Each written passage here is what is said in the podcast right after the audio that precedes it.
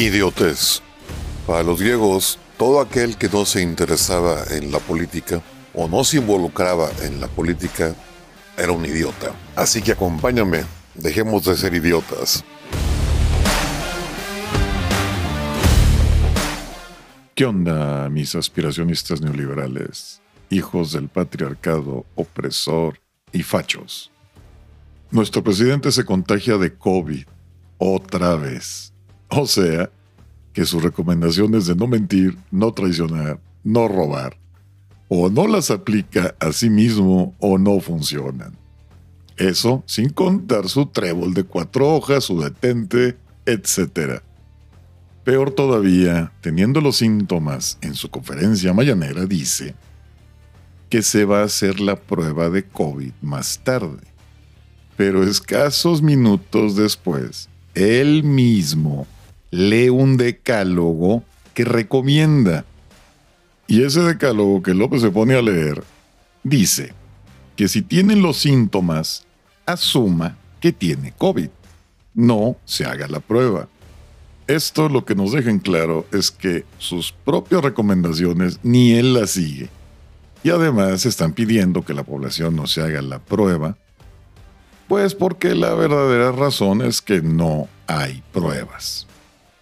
Para colmo, al día siguiente, se reúne con los secretarios de Gobernación y Hacienda en su despacho, estando contagiado y confirmado su contagio, porque él sí se hizo una prueba, se reúne con estos colaboradores sin cubrebocas.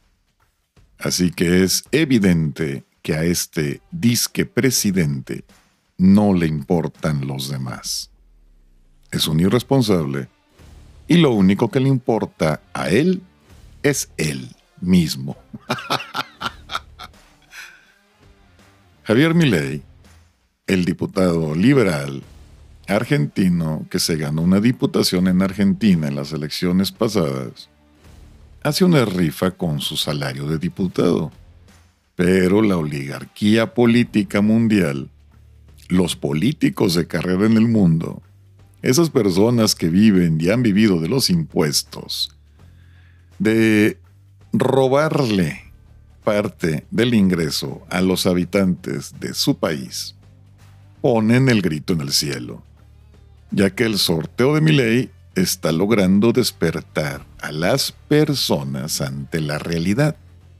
Esta realidad es que existe un grupo de personas en sus países que son parásitos de los habitantes de esos países.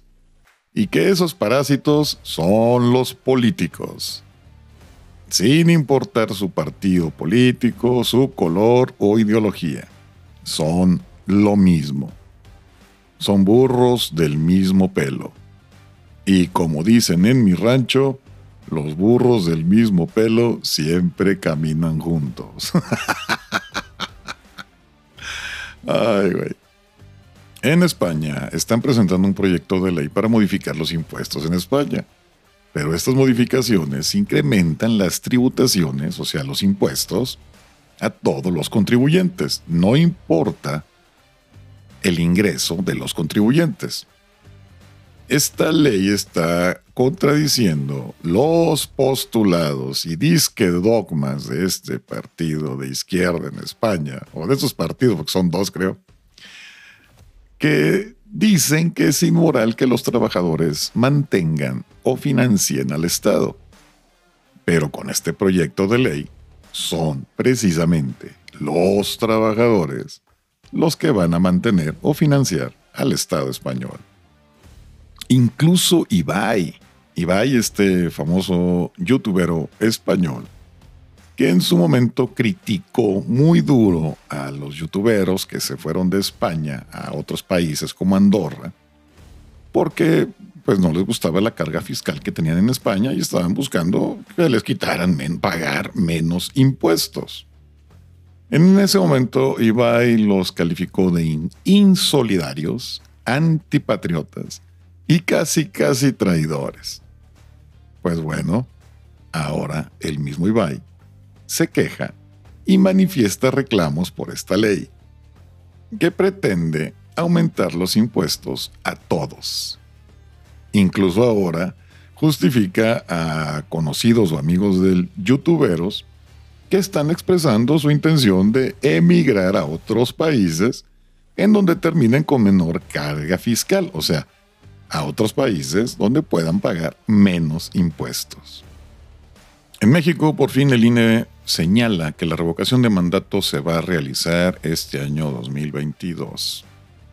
El INE trae en jaque al gobierno, pues los diputados de Morena, del partido político del gobierno, redujeron el presupuesto del INE. Y el INE, pues como se vio incapacitado por falta de recursos, por la reducción del presupuesto, la reducción presupuestal a realizar el ejercicio de revocación de mandato, acudió a los tribunales y los tribunales fallaron en su favor, fallaron en favor del INE y le están ordenando al gobierno, específicamente al secretario de Hacienda, que antes de terminar el mes de enero del 2022, o sea, este mes, el gobierno debe otorgar los recursos que el INE necesita para el ejercicio de revocación de mandato.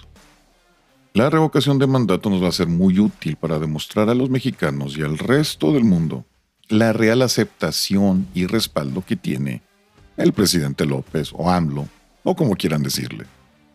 Y yo les pregunto a los que dicen que no hay que acudir a la revocación de mandato. ¿Cómo es que pretendemos que el mundo actúe, o sea, que descalifique a AMLO, si el mundo no tiene la certeza de la aceptación de López, AMLO o del presidente mexicano, como quieran llamarle? Otra pregunta. ¿Acaso López no se la pasa presumiendo que tiene el 70% de aceptación?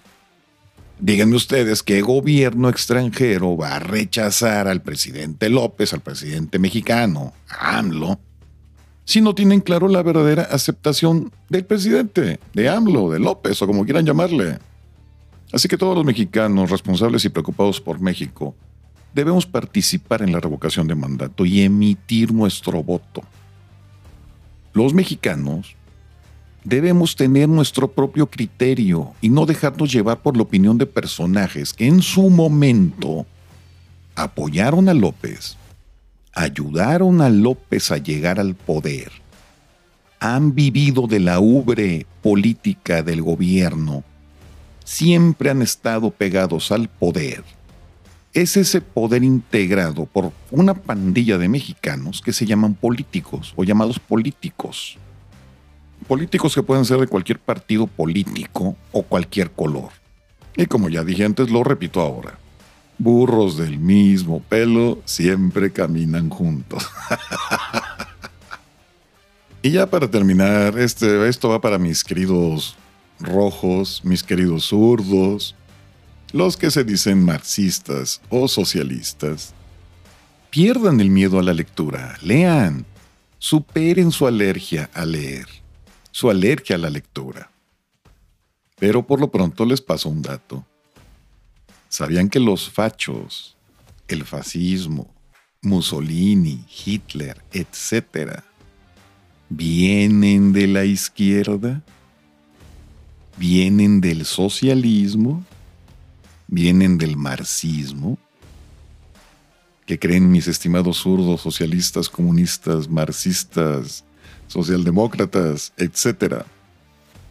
El fascismo es producto, es invento y creación de ustedes. Repito, el fascismo es producto, es invento y creación de ustedes, los disque de izquierda, los disque socialistas, los disque comunistas. Así que por lo tanto, el término facho, o cuando le digan a alguien facho, estén conscientes de que los estatistas que quieren, piden y defienden la idea de un Estado todopoderoso, repito, los fachos estatistas que quieren, piden y defienden la idea de un Estado todopoderoso, que creen, son ustedes.